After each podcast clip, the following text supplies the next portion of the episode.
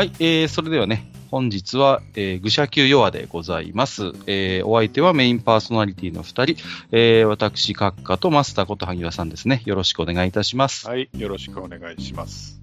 あのー割とですね、愚者級のリスナーさんからちょっとこう、いろいろとつぶやきが漏れ、伝えられておりましてね。はうん。まあ何かと言いますと、あ、はい。まあ、要は今年の F1 の話なんですよ。はあ、はあはでね、えっ、とまあ、もう今年の F1 はまあシーズンは終わりましたということあ、で、そうですね。うんはい。まあ、ご存知の方も多いかとは思うんですけれども、まあ、今年のね、最終戦、えっ、と、アブダビグランプリにおいて、えー、まあ、劇的な、まあ、逆転劇を演じた結果、えー、フェルスタッペンが、えー、優勝ということになりまして、はい。はい。これによって、えっ、と、フェルスタッペンの、まあ、えー、チャンピオンが決まるというですね、はい。えーそういう、まあ、えー本当にまあ素晴らしい結果を呼び込んだということになりますよね。はい。うんで、まあ、ただ、えーこういう言い方をするのはどうかと思うんですが、はい。えー必ずしも堂々とした勝ちっぷりのレースだったかと言われると、んまあ、どうもそうではないんじゃないかという、うんうんまあ、感想もあありますよね。ううんんうんまあ、具体的には、えっ、と、アブダビグランプリの最終盤ですね。えーセーフティーカーがまあ出てたんですけれども、うん。うん。えー残り1周という状態でそれが解除されて、はい。レッドブルホンダのフェルスタッペンがハミルトンをオーバーテイクして、まあ、大逆転での優勝、そしてチャンピオン獲得ということで、まあ、はい。はい。要はそのチャンピオンがかかるレースだったわけですよね。こうん。それまでの結果として、えーはい。アブダビの前で、このアブダビを制したドライバーが、フェルスタッペンであればフェルスタッペンがチャンピオンになるし、うんうん。これがハミルトンであればハミルトンがチャンピオン獲得を決めるという、まあ、まさに大一番であったということがありますよね。うん。はいで、まあ、あの、先ほども言いましたように、えーこのアブダビグランプリの最終盤で、うん。本当にね、ラスト1周でセーフティーカーが解除されて、まあ、フェルスタッペンが大逆転を演じるんだけれども、一方で、その、実はそのタイヤのことを考えると、フェルスタッペンにはまだ足が残ってたと言えるわけですよね。そうですね。まうんあ、買いましたからね、タイヤね。はいはいはい。はい一方のハミルトンはもうこれはすっかりタイヤが、まあある意味、逃げ切りを図るべく消耗していたので、まあ足がなかった。うんということで、まあもちろんフェルスタッペンのそのテクニックというものも称賛されるべきものではあるんだけれども、うんうん。まあ正直タイヤのコンディションを考えると、まあ見方によってはこの逆転は起こるべきして起こったものという評価もできるのかなと思います。うんはいはい。はいまあ、このあたりのね、その、非常にこう、まあ、ホンダにとってみれば悲願のチャンピオン獲得で、非常に日本でもね、珍しく地上波が ニュースとして取り上げたりとか、ちょっと話題にはなったんですが、はいこのあたりをね、萩和さんがどういうふうにうん捉えてるのかなっていうね。はい。はいそれをね、僕個人もちょっと聞いてみたかったんですよ。なるほど。はい。うん、なので、まあ、いつも愚者級では、その F1 をね、振り返りというのを萩和さんにいろいろと、あの、語っていただく場っていうのが、まあ、あるんですけれども、今日はちょっとまずそうではなくて、この最終戦、アブダビグランプリの決勝レースの中で何が起こったのかということと、この結果を萩和さんがどう捉えているのかというところにちょっと絞ってね、はい。ちょっとお話を聞いてみたいなということなんですよ。わかりました。はい。はい。えーとですね、まず、じゃあ、ざっくりとその、まあ、どういうレースだったかっていうことをですね、お話ししたいと思うんですけど、はい。えーまあ、もちろんね、あの、ネタ、ネタバレといえばネタバレなんで、あの、その辺はご容赦いただきたいんあで、すそけどもうですね。すみません。なんですが、えーと、まず、えー最終戦のアブダビを前にして、えーと、いまあ、えーチャンピオンシップの1位がフェルスタッペンで、2位がハミルトンという状態なんですけど、はい。えーこれはあの勝利数の関係で1位がフェルスタッペンなんですけど、ポイント的には全く同点となるほど。いうことだったわけです。なので、えー最終戦、もう簡単に言うとどっちが前かとどっちが前かということで、えー年間のチャンピオンが決まる、もしくは、えーもし両方がリタイアだった場合はい。は、もうフェルスタッペンがチャンピオンということになるという状況でのレースだったわけです。で、んまず、えー一つキーポイントとなったのが、えーここって、まあ、タイヤの戦略としては、えっ、と、ミディアムハードのおタイヤ1回交換。はい。つまり、ワンストップ、1回止まるだけ。という、えー作戦が一番、まあ、総合的に早いだろうとはい。言われていまして、えーそうすると、スタートはミディアムタイヤでスタートをしなければいけないとうん。いうことになるわけですね。はい。えーで、各チーム、えー特に上位チームはね、えーまあ、Q1、Q2、Q3 という予選3回あったうちのその Q2。Q2 で、えーベストタイムを記録したタイヤで、えー決勝スタートするというルールがあるので、Q2 はできればミディアムで、うん。えー通過をしたかったということなんです。はいで、えーハミルトンはあーきちんとミディアムでタイムタイムを出して Q2 を通過したと。で、えーフェルスタッペンもミディアムタイヤで、えータイムを出して通過をしたんですが、えーその後でちょっとそのタイヤをロックさせてしまって、えーいわゆるフラットスポットを作っちゃったんですね、タイヤに。はいはいはい。うん、で前も話をしてますけども、フラットスポットっていうのをタイヤに作ってしまうと、まあ、振動が出たりとか、なんだりかんだりあって、うん。まあ、ダメなわけですよ。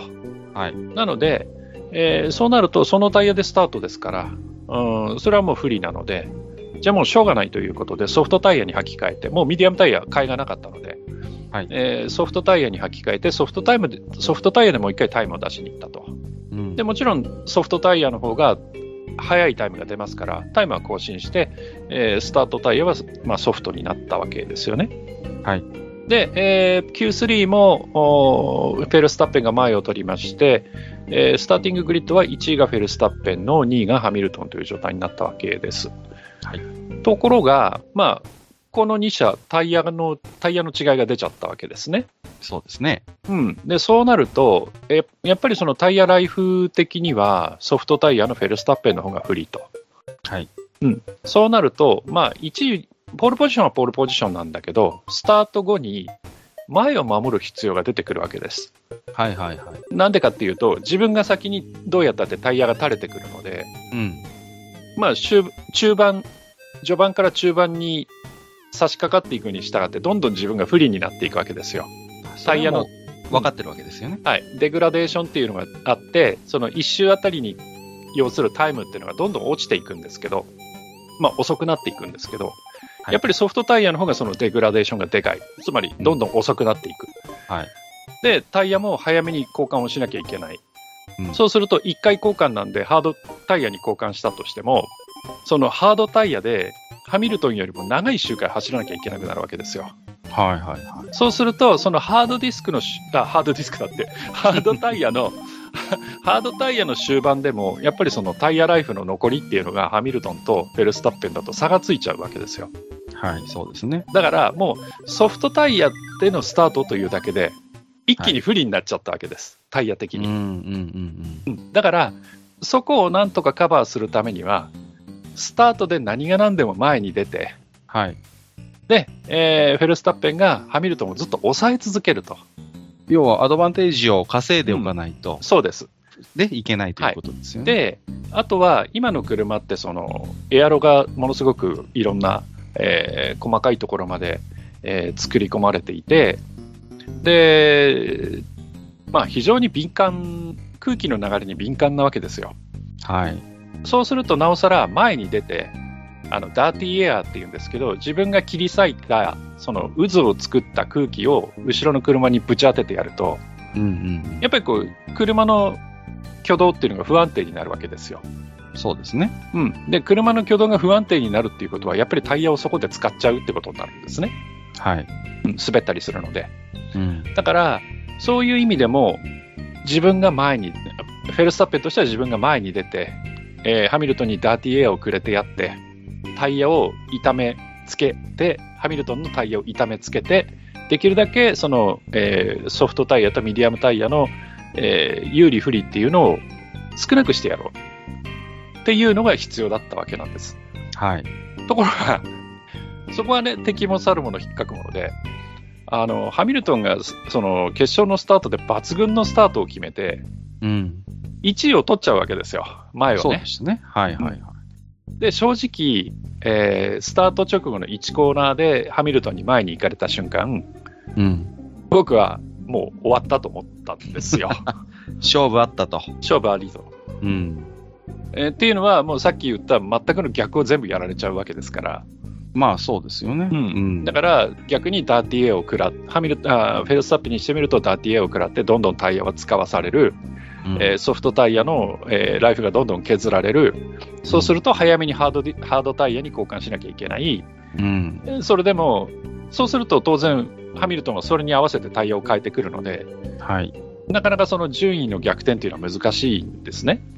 ハミルトンずっとしてみれば、まあ、うんうんうんしてやったりということですよね。そうですはいえで、あとはそのタイヤ交換でこうミスさえなければ、えはいはい。順当にいけばね。はい。で、車の速さ的にもそんなに差がないどころか、ハミルトンの方が少し速いぐらいだったので、はい。うん。だからもう、ハミルトンとしてはもう、願ったり叶ったりの展開になったわけですよ。うんうんうんそうですね。で、えー実際その通りにレースが進みまして、はい。えーフェルスタッペンは早めにやっぱりタイヤを交換しなければいけなくなって、うん先にタイヤを交換すると。そうでしたね。うん、で、ハミルトンもそれに合わせて、えータイヤを交換して、えー前を保ったまんま、また2人とも新しいハードタイヤうん。っていう状況になったわけですね。はい。で、もう、あとはゴールまでっていうう状況になったわけですけど、はい。もうほぼですから、ハミルトンとメルセデスチームのもう思い描いたシナリオ通りに途中までははい。進んでいったと。はいで、ハードタイヤ、新しいハードタイヤに乗り換えても、やっぱりハミルトンの方が1周あたりのタイムが速いので、はい。どんどん離されていくっていう状況になったわけですね。実際アドバンテージがどんどん開いていきました。うんそうです、そうです。で、もう、あ、これはもう、ハミルトン連覇だね、とはい。いう状況になったわけですけど、もうだって、なんとなく見てましたら、祝福モードになってましたからね。そうですそうですもメルセデスおめでとうモードでしたよね。はい。雰囲気としては。うんはいただ、やっぱりそれで終わらなかった。そうなんですよね、今回は。はいうんはい。で、えー途中であれは誰でしたか？えーっと、ジョビナッツィだったかな？はい。ジョビナッツィが車を壊して、えー途中で止まってしまったと。はい。で、それに対して、えーバーチャルセーフティーカーが発令されると。はい、はい、はい。で、えー前からずっと言っているように、うんあの、セーフティーカーなり、バーチャルセーフティーカーなりが入るっていうことは、はい。えーピットに入ってタイヤを交換、タイヤを交換して出ていった時のそのタイムロスっはい。ていうのが通常時よりも小さくなるので、はい。タイヤ交換のチャンスなわけですよね。そうですね。うん。でも、ハミルトンにしてみれば、特に入る必要はないわけですよ。もう、最後までタイヤを持つって分かっているし、自分トップ走ってるし、はい。えーこれで、たとえ、フェルスタッペンがタイヤ交換に入ったとしても、その差は開くばっかりなので、はい。だから、ハミルトンはそのまんまステイアウトなんですよ。うん。だけど、もうフェルスタッペンとしては、はい。そのまま行ったって勝てっこない。勝ちがないんですよ。ん。だから、もう、その、ある程度使ったハードタイヤを捨てて、もう一回新しいハードタイヤに履き替えて、要ははいペースを上げて、うん。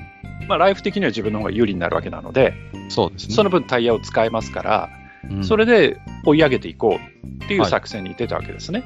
そうでした。うん。で、ここで、えーさらに、えーレッドブルはチームプレーをやって、その、もう一人のレッドブルのドライバーのペレスを使って、えーそのペレスが、こう、ハミルトンを抑えると。はいはいはい。うん。で、えーそれによって、えーその間にフェルスタッペンに追い上げさせるっていう、ものすごいうまいチームプレーを見せて、うん。1回は差が詰まるんですよ。はいはい。ところが、やっぱり、その、あ、じゃあ、あとはよろしくって言って、ペレスが退いて、また2人の戦いになると、はい。やっぱりハミルトンの方が早いんですよ。うん。それでもね。はい。で、ここでまた、その、えーどんどんこう詰めていかなければならないタイム差っていうのがなかなか詰まっていかない。はい。だから、その、その時点では一周自体の速さっていうのはフェルスタッペンの方が速いんだけれども、うん。うん。だけれども、えー結果としてはそのハミルトンの方が前でとどまるまあ、このあたりは、うんハミルトンの試合巧者ぶりといいますか、そうですね。はいしたたかさが見えますよね。あとはやっぱ車のセットアップも非常にはいはい、はい。よく決まっていたということだと思うんですけど、はで、今度こそこれで終わりかと。い。いよいよ。ね、はいちょ。ちょっとトラブルもあったけど、はい結局、はいハミルトンの優位は揺るがないとうんこう思ったわけですよね。そうですね。。で、レッドブルもやれるべきことはやったけど、これは追いつかないなとうんうんうんいう形だったんですが、うん。あここでまた、あー今度はラティフィーですか、うん残り何週でしたっけ、7週か8週かぐらあ、いのとこだったと思うんですけど、はい、10周は切ってましたね。はい、そこで、えーラティフィーがクラッシュと。はいはいはい。で、このクラッシュっていうのが先ほどの、えージョビナッツィよりもちょっと派手に、えーコース上に止まってしまった感があって、はいここでセーフティーカーが出ちゃうんですね。今度はバーチャルではなくて、はいセーフティーカーセでしたね。ーフティーカーが出ちゃうんです。で、セーフティーカーだともうセーフティーカーが入って、もう完全にハミルトンの頭を押さえてしまうので、まあ、言ってみれば、こうね、はい呪術つなぎのように、こそうですそうでね、すそう、スマッシンが連なるあの状態になったわけですよね。そうです、そうです。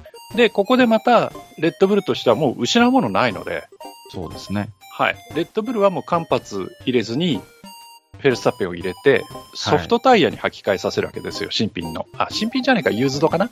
はい。まあ、だけど柔らかいタイヤに履き替えさせるわけですよ。はいはいはい。で、えーこの時に、その、ハミルトンと、えーフェルスタッペンのタイム差っていうのが非常にまた微妙なタイム差で、うーん。ここでもし先に、えーハミルトンが入ってしまうと、はい。きっとフェルスタッペンは入らない。うーん。で、そうすると順位が逆転してしまうんですよ。そうですね。はいはいはい。だから、えーハミルトンとしてはちょっと動きようがなかったんです。そうですね。はい。うんで、それを見て、間髪を入れず、レッドブルがフェルスタッペンを入れてソフトタイヤに履き替えさせてはい。送り出していったと。うん。で、こうなると一気にタイヤ的にはハミルトンは使い古したハードタイヤですし、はい。えーフェルスタッペンはまだまだ目のあるソフトタイヤなので、はい。そうで。そうすると、うん、1周あたりもうん。1秒近い、その、えー1秒以上かな？の、その、うんえー有利差があるので、はいはいはい。ある意味ここで、その、レッドブルの作戦勝ちが決まって、うん。そこでは、まあ、ある意味勝負ありなんですよ。形としてはね。はいところが、ここで問題になるのが、はい。えっ、と、要はセーフティーカーが入っていて、はいセーフティーカーが入ってる間っていうのは追い越しそのものは禁止なので、そうですね。はい。なので、えーもしかするとそのまんまレースが終わる可能性があったわけですよ。萩原さんにここでお伺いしておきたいんですけど、はい。ちょっと私はあまり F1 のルールに詳しくないんであれなんですけど、このまま、うんセーフティーカーが先導するような形で、はいこう、順位が固定化されたまま、こう、チェッカーフラッグ、チェッカーを受けるということもできるんですよね。あるんですよね。。できます。それはルール上それは何も問題はないんです。問題はないい。わけですよね。あの、うんセーフティーカーっていうのは、要はコースの安全が確保されていない限りは、はい。レース、競競争をさせられないので、うんうんその間はセーフティーカーが前を抑えて、はい。要は、まあ、徐行じゃないんですけど、ゆっくり走るよっていううん形になるわけですよね。そうですよね。ところが、思いのほか早く、そのラティフィの車の片付けが終わったんですよ。はいはで、この時に、えー1位ハミルトンで、2位の、えーフェルスタッペンで、その2台の間に、確か5台くらい、うんうん。要は周回遅れの車が挟まってたんですよ。ええええで、そうすると普通は、あのーセーフティーカーをその解除するときっていうのは、ええ一回その周回遅れの車っていうのを全部前に出して、要は追い抜きをさせて、わざとさせて、うんうんそのセーフティーカーの隊列の後ろにつかせて、うんうん。はい。要はその同一周回にして順位通り並べておいて、はい、再スタートってやるのが本来の一回こうね。交通整理じゃないけれども。一回そういう本来の準備、まあ結局ね、こう、はなんていうんですか、マシン間のそのアドバンテージはほほぼゼロですから、うん一回そうやってこう、交通整理をして、ちゃんとはい見やすい順位にしてから、はい、どう用意ドンっていうのがまあ通例ですよね。はい。いつもですと。うんはい。ところが、ここで今回、その、えーまあ、レースディレクターのマイケル・マシという人はいが、はいはい。ちょっとおかしな指示をするんですね。うんはいはい。で、周回遅れっていうのは、何台もいる中で、うんそ、の1位のハミルトンと2位のフェルスタッペンの間に挟まってる5台だけはいはい。を先に生かすと。うんで、その状態でセーフティーカー解除と。はい。いうことをやったわけです。うんうんうん。で、なんでかっていうと、まあ、これはおそらくなんですが、はい。その、えー周回遅れの前者を、要はラップバックさせると、えーその間にセーフティーカーが最終周に、ファイナルラップに入ってしまうと。入ってしまう。うん。で、ファイナルラップに入ってしまうと、もう、そのラップの途中で抜けるっていうことはできないので、そうですね。はい。うんそうすると、うん。もうセーフティーが先導したまま、そのままはい。チェッカーを受けて、うと。うん。まあ、順位が確定をするっていうことになるわけですよね。そうすると、うんレッドブル、こう、えーピット戦略でうまいことやって追い詰めたけど、最後、まあ、周回が足りなかったよね、うんハミルトン助かったよねっていう形で。終わるかなと思えたところが、うん。その、間の5台だけ行かせます。はい、はいもうこの周回でセーフティーカー抜けますってやって、ラスト1周っていうレースをさせたわけですよ。はい。もうそうなると、えっ、と、ハミルトンの真後ろまでフェルスタッペン来てますから、もうタイム差も全部チャラですから、で、当然タイヤには大きな差がある。はい。もうこうなったら、もう普通にうん競り合っていけば、はい。もうフェルスタッペンはもう勝ちなわけですよ。だから、あの、よくうテレビとかメディアでね、はい。奇跡の大逆転っていうことを言ってたんですけど、はい。いや、あの、まあ、ある意味、その、いろんな条件が重なった部分は確かに奇跡かもしれないけれども、うんうんうん。正直その、オーバーテイクする結果自体については奇跡でも実は何でもないっていうことですよね。ある意味、まあ、そのまま、要は、こうドライブしてれば当然抜くよねっていう、んんんそうです。そういう状態だったというこはいとでいいんでだから。タイヤの有利不利を考えたら、いくらハミルトンでももう守りきれないと。はい、はい、うんはい。だから、まあ、フェルスタッペンは、まあ、勝って当然というと、フェルスタッペンに悪いですが、ええええええそれはまあそれなりにきちんとしたテクニックを発揮しないと抜けませんからね。もちろん。それはあのファンあのフェルスタッペンはもちろん立派にそれをやり遂げたわけですけど、はい。えーまあ、ただ、作戦的にはもうあるある意味当然といううん。形で、えー最終的にはレースが終わって、えーフェルスタッペンが1位でゴールということになったわけですけど、なりました。だからこれっていうのは、はい要はそのレースディレクタうんーがそのレースを演出したはい、はい、はい。というふうに取られても仕方ないのかなというところがあるわけです。で、この辺、あのー今年の F1 って結構その、えーチーム側と FIA 側、まあ、マイケル・マッシ側との、その、えーレース中の無線のやり取りというのも公開されていて、うん。そのテレビの放送にもその音声が乗ってくるわけですよ。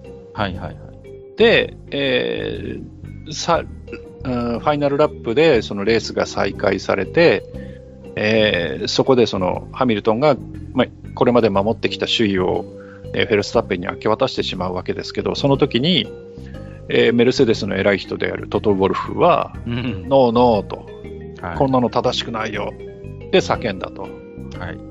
いうのまで、えー放送に乗ってしまったとうん。いうところなんですけれども、はい。まあ、えーレッドブルとしては、はい。もう与えられたチャンスを最大限に生かして、うん。そうですね。えー立派にその作戦通り、うん。えーその作戦を完遂してみせたということで、えーレッドブルは何も悪いことしてないんですよ。まあ、ある意味、こう、なんていうんですかね。あの、こういう言い方が正しいかどうかわかりませんけど、まあ、ギャンブルに出て、賭けに出て、そうそうです、そうです、そうです。で、賭けに勝ちましたっていう。そうです、そうです。はいだ。から、要はその、賭けに出るための、まあ、ちゃんと準備もしてきたし、ちゃんと叱るべきタイミングで、あの、いろ、あらゆる可能性に、こう、要は、こう、勝機を見出して、そう、針の穴に糸を通すような作戦勝ちで、こう、うんうん今回、まあ、優勝をもぎ取ったっていう評価ができるのかなと思うんですけそうです、そうです。うん、だから、はいはいそういう意味では、あの、えーレース後もちろんあのハミルトンが悔しがってそのしばらく車から出てきませんでしたけど、はい。えー車から出た後はあのフェルスタッペンのところに行って彼を祝福するという態度にも出てますから、はいその2人の間には、まあ、これまでいろいろバチバチがありましたけど、はい。最終的なそのレースとしての結果としては、うん。ハミルトンも飲み込んでるはずなんですよ。なるほど。ではいも、あれですよね。なんかあのー参加しませんでしたよね。あの、なんかこう、年間表彰式にははい。行ってませんでしたよね。ただ、その、当然ですけど、メルセデスとしては面白くないわけですよ。そうですね。うん、で、それがなんでかっていうと、まあ、さっきも言いましたけど、えー普通のセーフティーカーのうん、開け方、っていうか、セーフティーカーが解除になる条件うん、とというか、えーシークエンスというか、というのを考えると、全車周回遅れを前に出し、その車が隊列の後ろに全部つき、隊列が整ってからレースは再スタートだよねと。うんうん。ところが、その1位と2位の間に挟まってる5台だけをはい先に行かせ、うん。早々に、えーセーフティーカーを引っ込めてラスト1周はいはいレースをさせた。うんっていうのは、やっぱり、これまでの慣例から言っても、うん。ちょっとおかしいですよね。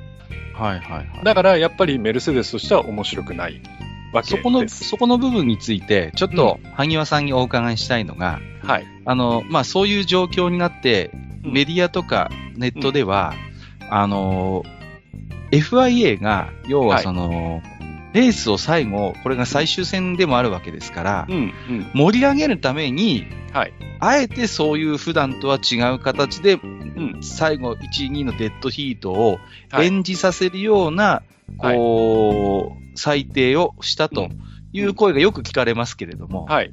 これについては、羽生さんどう思いますか？それはある意味正しいと思います。あの、うんというのは、あの、まあ、今年のレース振り返りまでやってないんで皆さんには何もお話ししてないんですけど、えええあの、ベルギーグランプリはい。が天気すごい悪かったんですよ。はいはいはい。で、天気すごく悪くって、赤旗赤旗で全然走れなくって、正直レースなんかできるような状態でもない。うん、っていう状況で、結局、えっ、と、最後、セーフティーカー先導で2周ぐらいぐるぐるって回って、はい、終わりっていうはいはいはい。レースになっちゃったんですね。うん。それはもうセーフティーカー先導のまんまレースが終わってます。まさにそのパターンで終わったわけですもんね。で、はいこの時に、まあ、1位がフェルスタッペンで、うん。えーハミルトンは3位なんですけど、えっ、と、2位に、えっ、と、ウィリアムズのジョージ・ラッセルが入るっていう、はいはいはい。まあ、まあ、番狂わせがバン起きてるわけですよね。うん。うん。まあ、そんなこともあって、これ確かポイントもハーフポイントになったはずなんですけど、はい。あのーこのレースがあった時に、やっぱり、これも、メルセデス側としては面白くないわけですよ。うん面白くなかったはずなんです。まあまあ、そうですよね。で、このベルギーの後で、うんそのチーム側と FIA 側とで話し合いをして、はい。あの、もう、こういうセーフティーカー先導のレース終了っていうのはやめようと。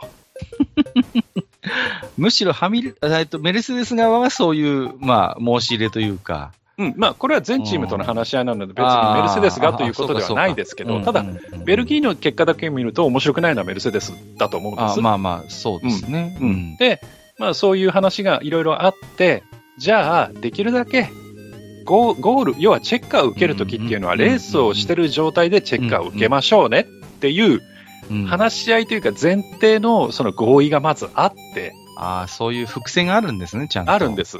はいはいはいではい。それがあるから、うん。だからマシとしては、それでセーフティーカー先導でゴールすると、まあ、メルセデスはきっと何も言わないと思いますけど、はいはい。当然レッドブル側から、いやいや、あの時の合意は何だったんだと、ああ、逆にね、今度は。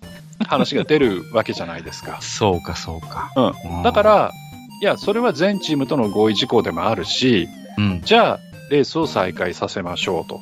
極力、最後、まあ、残り、たとえ残り一周だとしても、うんきちんとうんレースをしたような状態で、こう、チはいェッカーを受けるレースを終わらせるのがやっぱり望ましいっていう、そういう、こう、まあ、流れというか、はい。ああったわけなんですね。はいだか、ら、その、とりあえず最低限、はい要はチャンピオンシップ、まあそこは若干演出もあったかもしれませんが、そのはい、えーチャンピオンシップを争っている2人には、最低限レースをさせた状態で、レースを終わらせる。はい。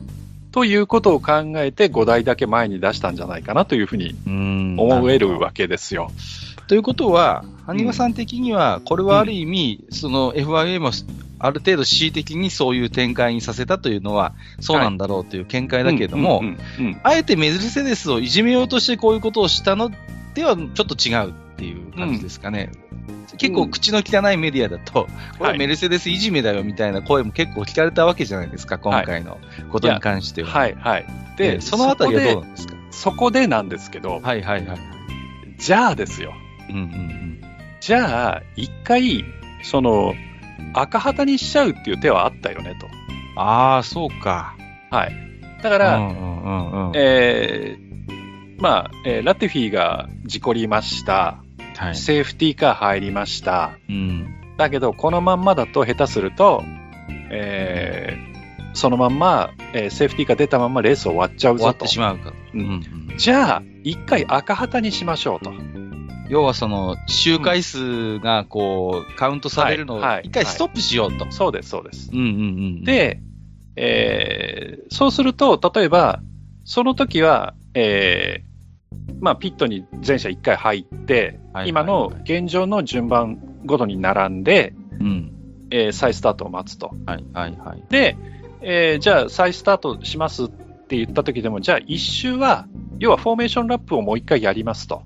うんうんうん。、で、その間に、要は順位を入れ替えてくださいと。うんうん。えー実際の順位通りに並べて、えーじゃあスターティンググリッドに止まって、要はスタンディングスタートっていうふ普段のスタートをもう一回切りましょうと。はいそうする切り直すってことねうんうんそうすると、順位も全部直した状態で、残り、ううん5周とか、まあ、3周から5周ぐらいのレースができたはずなんですよ。確かに。ただ、それをやると、はい。当たり前ですけど、えー赤旗ストップ中っていうのはタイヤ交換 OK なので、うん。当然、ハミルトン側もタイヤを変えたであろうと。そうでしょうね。うんうん。だから、もし赤旗中断っていう手を取っていれば、ハミルトンが勝っていた可能性っていうのが高いんですよ。要は赤旗中断にしてしまうと、さっき散々言ってきたレッドブル側のギャンブルというのが、要は全部パーになってしまう。今までやってきた、こういう見越してね、こう、はい。2回目のタイヤ交換に打って出たあの戦略も全部お釈迦になっちゃうってことですよね、はい。赤旗になると。はい。うん、で、どうしてそういう手を取らなかったのかっていうことに関しては、うんその、マイケル・マシの判断っていうのはどうだったんだろう。うん。っていう、その、えーメディアがあることっていうのは、うん。僕も理解ができるわけですよ。あのー難しいところですよね、その、うん。赤旗のそのレース中断っていうのも、まあ、僕もなんとなくわかりますし、うん。セーフティーカーの仕組みもなんとなくわかるんですけど、やっぱりその、一つのレースとしての、要は、ダイナミズムみたいなものがやっぱりあるわけじゃないですか。うん。こう、大きな流れとして、こう、全体の、レース全体の。っていう時に、極力やっぱりそういうものを壊したくないという意図が働くのはわかるんですよ。。うんうんうんだからこそ、ああいうこうレースを継続した形のセーフティーカーって、僕はなんかそういう意味もあるように解釈してるんですね。レースを止めないで、要は、でも安全を確保するという。うんだけどやっぱ赤旗ストップにしちゃうと、まあ、まさに本当に、はい、一旦リセット、仕切り直しってことになるわけだから、はい。はい。ちょっと正直盛り上がり的には、うん一回ちょっとこう落ち着いちゃうじゃないですか、どうしても。ただ、勝負としてはそっちの方が明快なんですよ。まあまあまあ、そうですね。わかりやすい、確かに。はいうんだから、そういう判断ができなかったということに関しては、うんうんうんえっと、マイケル・マシの判断ってどうなんだろうね？ああ、そうね。っていうところ、ろはちょっとあります。うんで、もう一つ、その、えー要は、あ一回赤旗中断で周回数を稼いだ上での、稼いだっていうか、節約した上でのスタンディングスタートでの再スタートっていう手段を取らずに、うんうんうんうんえー中途半端な1と2だけのレースをさせるという状態での再開を選んだという裏にですよ。裏に。はいここからは、あのーいつもの僕らしい、そろそろ。いやらしい、その考え方を一つ挟みたいんですが、ええちょっとレースが戻って、はいえー先にその VSC が出た時バーチャルセーフティーカーが出た時、えージョビナッツィが止まった時かな。えはいはいはいはい。この時に、実は、えーメルセデスのトト、トト・ウォルフが、うん。マイケル・マッシに対して、おい、セーフティーカー出すなよっていうことを言ってるわけですよ。ああ、そうなんですか。はい。で、それというのは当然、うん。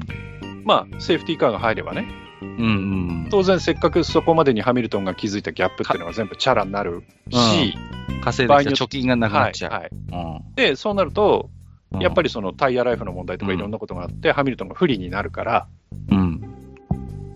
そういうことを、えートトは言ったんだと思うんですけど、はいはいはいはい。僕はこの発言って大問題だと思っていて、うん。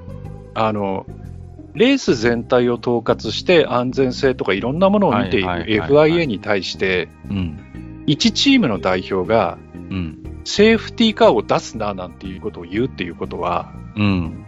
これはレースの安全を確保するという意味において、ね。うん。絶対言っちゃいけないことのはずなんですよ。そうですね。そこの判断をするのはあくまで FIA であって、はい FIA、ね、そちらに今、マーシャルがどういう作業をしてますとかっていう情報も全部入ってるわけですから、うん。セーフティーカーが必要かそうじゃないかっていうのは、それは FIA の考えることであって、そうですね。そこに対して自分のチームが有利だから不利だからということで、セーフティーカーを出せとは出す出すなとかっていうことを言うっていうことは、うん。それはやっちゃいけないことだと思っていて、はいはい、あのはい。僕は個人的にはその発言について、うん。えートト・ウォルフに対して罰金なりなんなり出ていいと思ってるんですよ。いくら口の悪いトト・ウォルフとはいえ、はい。埴輪さん的には今回はちょっと超えてはいけない一線を超えた。発言だと思ってるわけですね。はいうんで、それに対して、はいマイケル・マシがどう思っていたか。うんうんうんうん。そうですね。そこで、れ、うん。その、で、もしですよ、うんうん自分が、うんあの、レースディレクターだったら絶対ムカついてるんですよ。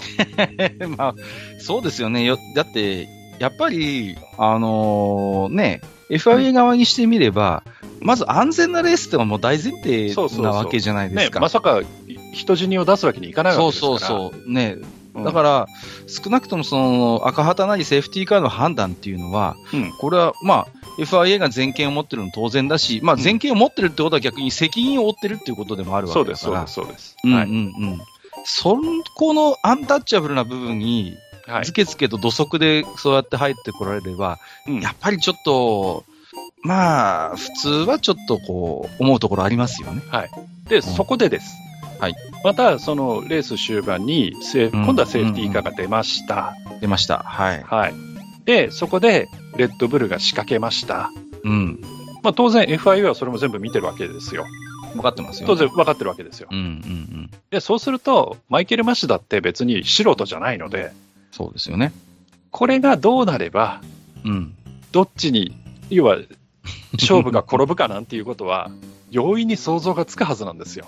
誰もが知っている、このタイヤの残り具合は。はい、はい。うんでそうなった時に、最終的にじゃあ、一回止めてリセットして再スタートさせます。もしくは、このまんまの流れで最終週セーフティーカーを入れて再開させますっていう、そのどちらにしようかっていううん。判断をするときに、はいそのさっきのトトに、おい、セーフティーカー入れんじゃねえよっていうのを、マシが言われたっていうことが、うん。果たして判断に作用しなかったのかなっていうのは、ちょっと思うところではあるんでいすよね。、やいや、逆にこう、トトの不用意な発言で虎の尾を踏んじゃった可能性もあるわけですよね。はい。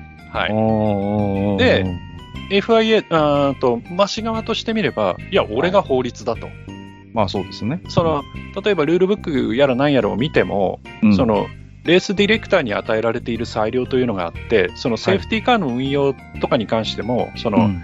別にルールでがんじがらめなわけじゃなくて、はい。まあ、それはそうですよね。あの、現場に応じて臨機応変にある程度その辺をやりなさいっていうことが普通の運用なので、うん。刻々と状況を変化するわけだから、はい。そこはある意味、権限のある人に裁量を与えないとそうできないわけですよね。うん。うん。だから、この野郎と、うん このレースのボスは俺だという気持ちが、ちょっとでも働いたりしてなかったのかなっていうのは正直思うところではあります。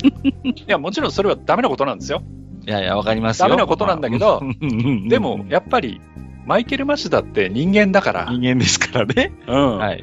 だから、そういう判断ってもしかして働いたりしてないのかなって、絶対そんなことは言わないと思いますけどね。まあまあ、言ったら大問題ですから。うん口が下げても言わないでしょうが。これはもう墓場まで持っていく話ですからね。まあまあ、そうですね。うんだからそういう、なんていうかな、その、うんちょっとしたやりとりでのこの野郎っていう気持ちっていうのが、はい。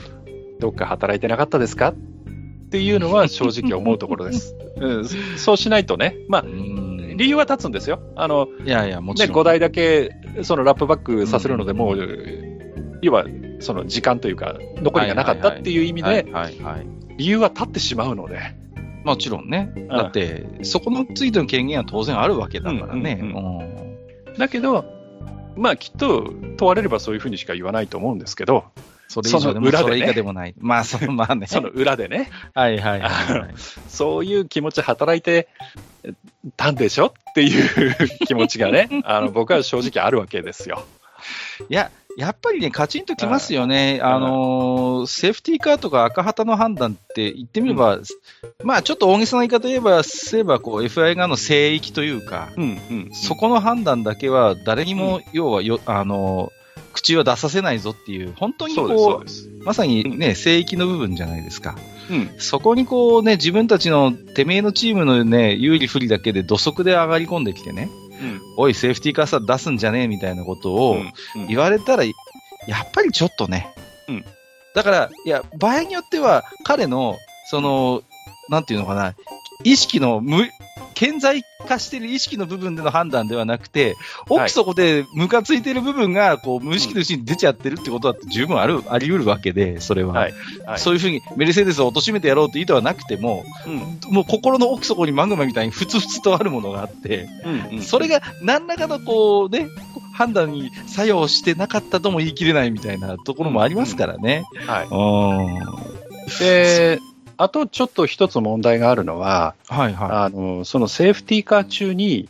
うん。あの一回アナウンスが出ていて、はい要はそのラップバックさせないよっていうアナウンスが出た後の数分後に、その5台だけ行っていいよっていう、ああ。その表示っていうか、アナウンスが出てるんですよね。じゃあ、その数分の間にそのやり口が変わったのはどういうことよっていうことも言う人もいるわけです。はいあーだから、まあそうなると、うん。最初の出し方がまずいわけですよ。そうでですね。あの、それについては逆に、レッドブル側から、その、いや、セーフティーカー入ってるうちにラップバックさせないのっていう質問が、マシに言ってるわけですよ。でそれは正当な質問だと思います。まあ、それはまあいいですよね。うん。あの、確認ですからね。そうそうそう、させないの？っていうことで言ってるんですよ。で、それに対して、マシは、いや、まだ、その、片付けが終わってないからっていうことを答えてるんですよ。だから、マシとしては、あの、今はさせません。で、車片付きました。ああ、じゃあ5台行っていいですよっていう風なうん。ことでのアナウンスを出したと思うんですけど、だったら最初から、そういう、ね、断りも来てる、あの、なんですか、ね問い合わせも来てるわけですから、その、え車の片付けが終わった段階でラップバックさせるよっていうのを先に出しゃよかったんですよ。それもちょっとまあ余計な混乱というか、ちょっとはい。疑念を思いね、想起させる原因にはなっちゃってますよね、正直ね。うんで、初めからね、方針がきっちりしてればよかったわけだから。で、今年はね、えーそんなことで、まあ、いろいろ、このレースだけじゃなくて、いろんなレースで、その、えーチーム代表とそのレースディレクターの間での無線んっていうのが、すごくこうクローズアップされて、うんおい、あいつがこんなことやってるけど取り締まらなくていいのかみたいな、その、ちくり合いみたいなことがあったりとか、まあ、醜い争いがそこにはあったわけですよ。その辺はやっぱりあれですか、萩野さんもこう今年 F1 ずっと観戦してきて、やっぱ気になったところですか、ここは？まあ、気にはなりますよね。ただ、僕みたいなのは喜びますよ、そういうのはね。喜びますけど、はいはい。ただ、その、純粋なレースとして見たい人に対しては、うんあしてみると、その、うんなんだこいつらこんなそのちくり合いを裏でやってんの？みたいなのを見せてしまうのっていうのはいかがなもんかっていうのはだって。見る人が見れば、だって醜い足の引っ張り合いみたいなことをやってるわけでしょ、そうです要はそうですそうですはこのレースじゃなくても、やれ、その、セーフティーカーっていうか再スタートの時に、うんうんあおい、あいつ 10, 10写真以上開けてんじゃねえかとか、そういうそのちくり合いが起きてるわけですから、はいはいはいははい。まあやる方もやる方なんですけどね。い。いやーまあね。だけどうんまあ、そんなこともあって、あの、はい FIA のロス・ブラウンは来あの来年からはその、うん。チーム代表とレースディレクターの無線のやり取りはレース中禁止なっていうことになったみたいなんで、さすがにね、ちょっと。はいうんうんうんうん。なるほど。で、ね、あの、トトも今になってちょっと言い過ぎたみたいなことを言い出してるんで、若干トーンダウンしてますよね。あの、おそらくメルセデスの偉い人に怒られたんだと思うんですけどね。やっぱりその、うんやっぱ、りその、レースってうん。なんでやってるかって言ったら、プロモーションじゃないですか。そうなんですよね。うんそうですよ。だから、うん、メルセデスにしてみたら、はい、やっぱメルセデスというそのイメージを良くするために活動してるわけで、そこでやれ、その、あいつがどうした、こうしたとかね、もうねやれ、こんなの正しくねえとかね、その、なんかいつまでこ激高したあの坊主のヘッドセットをこう取って、こうデスクにぶつ、はいはいはいこうぶん投げうて、はいはいはい。あの坊主のヘッドセットぶっ壊したりしてるんですよ。そうそうそう。非常にそこがよろしくない。それに対して、パートナーですからね、ビジネスパートナーですからね、坊主。で、坊主に対してごめんなさいっていうツイートをわざわざ上げなきゃいけないとか、そんなことやってるわけですから、まあね、見る人は見ればね、羽生さんみたいな人が見てればそういうのニヤニヤ見てられますけど、いやいや、トト、はそういうとこ役者なんで、見ててすごい面白いし、うん。FIA っていうか、FOM 側もトトカメラっていうのがわざわざあって、ずっとトトを狙ってるっていうカメラまで用意してるぐらい、トトってすごい役者な人なんですけど、はいはいはい。まあただ、逆にね、うん。本当に真剣にレースに向き合ってる人が見ればたまったもんじゃないわけですよね。ふざけんなお前らってことじゃないですか、そんなことよりもトラックで勝負せえよって話になるわけじゃないですか。そんな場外乱闘ばっかりみたいなところはありますよね、やっぱりね、で、僕としても、そういう正当な勝負だけをしてくれた方が、僕みたいなのが F1 話なんてしなくて済むので、いいわけですよ。本当に。いやー、まあ、ちょっとね、非常にこう人間的に魅力的な人間であることは認めますけど、ただ、はい。ちょっとね、萩和さんの話聞いていると、今回の一件はやっぱりちょっと行き過ぎというか、はい。ちょっと超えてはいけない一線をやっぱり超えちゃったかなという気が僕もしますね。うんだからうんあのー正直、マッシュの判断どうだったのかなっうんて思う、思いますよ。で、別にこのレースだけじゃなくて、これから、はいはいはい。あの、ずっと全レース振り返っていく中で、え、うん、そんな判断でいいのっていうところはいくつもあるんで、うんうんあの、マッシュのその資質というか、そのうん、判断っていうのが、いいの？っていうところはとても疑問に思うところはありますけど、でも、最後のレースに関しては、はい。要は、その、先ほど言ったチームとの合意とかいろんなことを考えた上で、マシなりに、はいはいはい。まあくまでマイケル・マシなりに、うんまあ、マシな答えを 弾き出した結果があれだったっていうはいはいことだと思うので、マそういう面シだけに。では、そう、はい。そういう面では、まあ、マシはマシなりに、まあ、マシなことをやろうとしたんだろうなという理解は僕はしようと思ってます。最後なんかしょうもない部分に落ち着きそうですけど大丈夫ですか、はい。まそう、あ、でそういうふも、うに思ってます。うんうんうんではいはいはい。うん。で、最大限、その、あの、いろんな失敗をしつつも、その、はい最大限降って湧いたようなチャンスを逃がさなかったレッドブルっていうのは、うんうんうんよくやったねと。うん、そうです、そこは、あ、の、賞賛を送りたいところではあります。なるほどね。ただ、メルセデスは、うん。まあ面白くないだろうなっまあもちろんね。ていうのはありますけど、でもね、あの、コンストラクターズも取ったし、何連覇もしてんだからいいじゃんっていう気持ちもちょっとしちゃいますけど、当然ね、コンストラクターの方はね、あのメルセデスがもちろん取ってるわけですから。だから、その、なんていうんですか、その、うん、栄光ある敗者じゃないですけど、その、うんうんえー上昇軍団としての余裕みたいなものをもっと見せてほしかったなっていうのは正直思うところではあります。メルセデスにはね。うん。ですね。はい。あの、マッシュの判断っていうのは当然、あの、検証は必要だと思いますね。その、はいそうですねこれもね。で、うんあの、そこについてきちんと検証をして、まあ、これからの、まあ、あの、最低に生かしていくっていう過程は、まあ、必ず必要だと僕も思うんですけど、で、それに関してはうん、あすいませうんん。それに関しては、今回、まあ、あの、メルセデスが一回その不服を申し立てて、はい。えーまあ、この、その、セーフティーカーの件と、その、セーフティーカー系の時に、ちょっとこう、えーフェルスタッペンとハミルトンが小競り合いした時の、その、うんやれ、フェルスタッペンが前に出たんじゃねえかとかっていう、すげえくだらないところの、はいあのその2点なんですけど、それを訴えを、えー FIA に出して、それは棄却されたんですね。はいはい。それに対して上訴をするっていう、えー姿勢も示してたんですけど、それは取りやめっていうことになったので、結果としてはもう確定になったわけですよ。はい。だけど、で、うんえーそれを取り下げるにあたって FIA 側が、はい今回のことに関してはちゃんと検証するよということを逆にメルセデスに言っているので、はいはい。検証はされるんだと思います。うんで、あと、えー長年 FIA の会長を務めたジャントットが任期満了でお辞めになって、はいはい今回あの、新しい会長さんに変わってるんですね。はい。で、新しい会長さんに変わった。で、僕、その新しい会長さんの情報よく知らないんですけど、はい。これを機にもしかしたら、その新しい会長さんがマイケル・マシの今までやってきやってきたことって本当にいいのっていうことで、うんうん場合によってはレースディレクター変えちゃうっていううん。うんうんうん。可能性だってある。そうですね。うんうん。だからその辺はちょっとこれからの展開だと思いますね。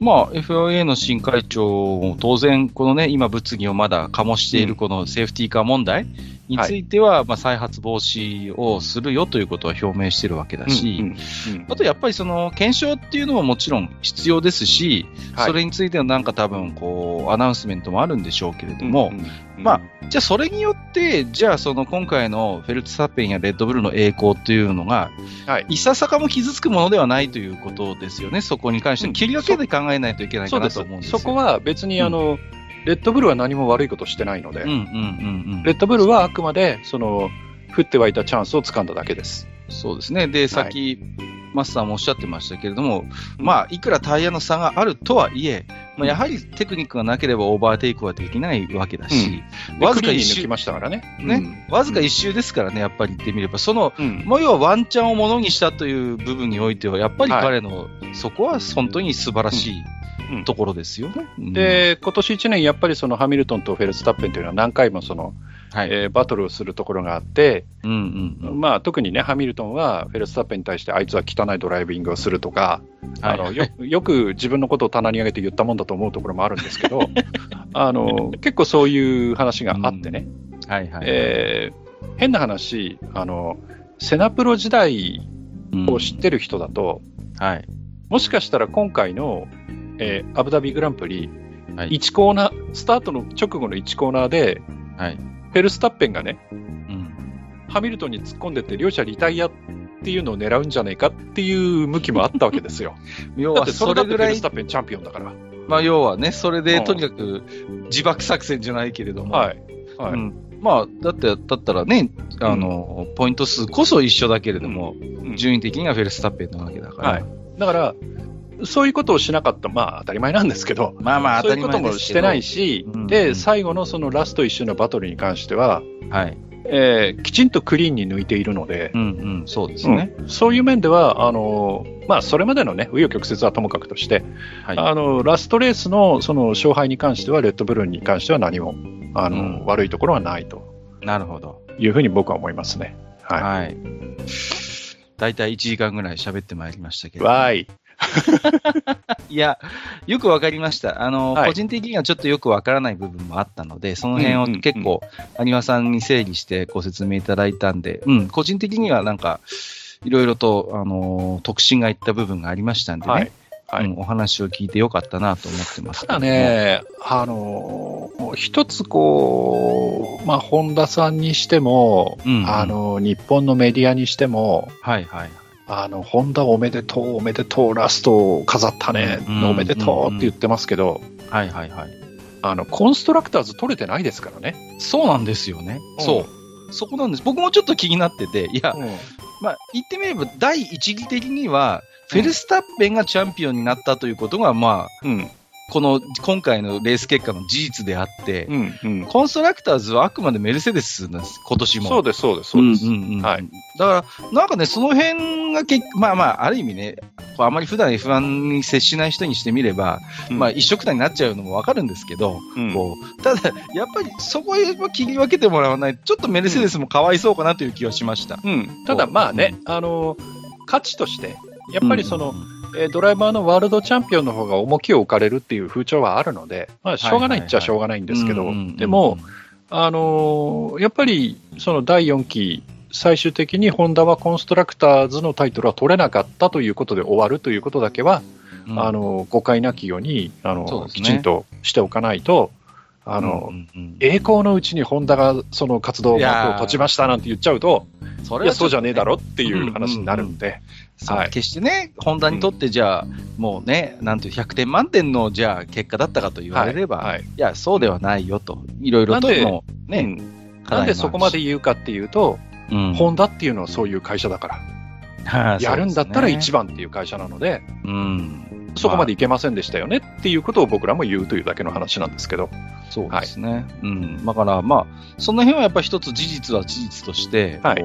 捉えていかないと、ねそうですね。なんか本当に、ホンダが満願成就みたいな終わり方みたいなことを言ってるメディアもあるんですけど、いや、はいはい満願成就してないでしょっていう、はいだって、ことですよあの、逃げ出すんですから。彼らはね。うんはいはい。まさにね。はいうんはい。ありがとうございます。まあ、今回はちょっとね、あの、最終戦であったところの、アブダビグランプリの、まあ、いろいろね、特にはいそのセーフティーカー問題についてちょっと焦点を当てて、えーはいマスターにいろいろね、お伺いしましたけれども、はい。ね、またこれとは別にやってくださるんですか？この2021年のいやこれで終わりでいいんじゃないいですか？やいやいやいやいやいやいやあの、そういうわけにはちょっといかない。ぜひあの、結果も言っちゃいましたからね。いやいやいやはいやいやいや、またそれとは別に、あの、ぜひあの、愚者級 F1 勢の皆様の熱い応援の、ね、えー、萩和先生のえー次回収録にご期待くださいということで、マジか。熱い、はいえーファンメッセージお待ちしておりますので、よろしくお願いいたします。はい。はい。えーということで本日はですね、愚者級ヨアの枠を使いまして、えーと、今年のね、ちょっと F1 最終戦アブダビグランプリの主に、えーセーフティーカー問題をめぐる、うーメルセデスと、まあ、レッドブルホンダのちょっと差や当てというか、ハミルトンとフェルスタッペンのね、まあ、ちょっとしたこう、ちょっとしたというかかなり大きな、えーまあ、たやりとりといいますね。はい。はい。その辺の話をね、お伺いさせていただきました。ありがとうございました。はい。ありがとうございました。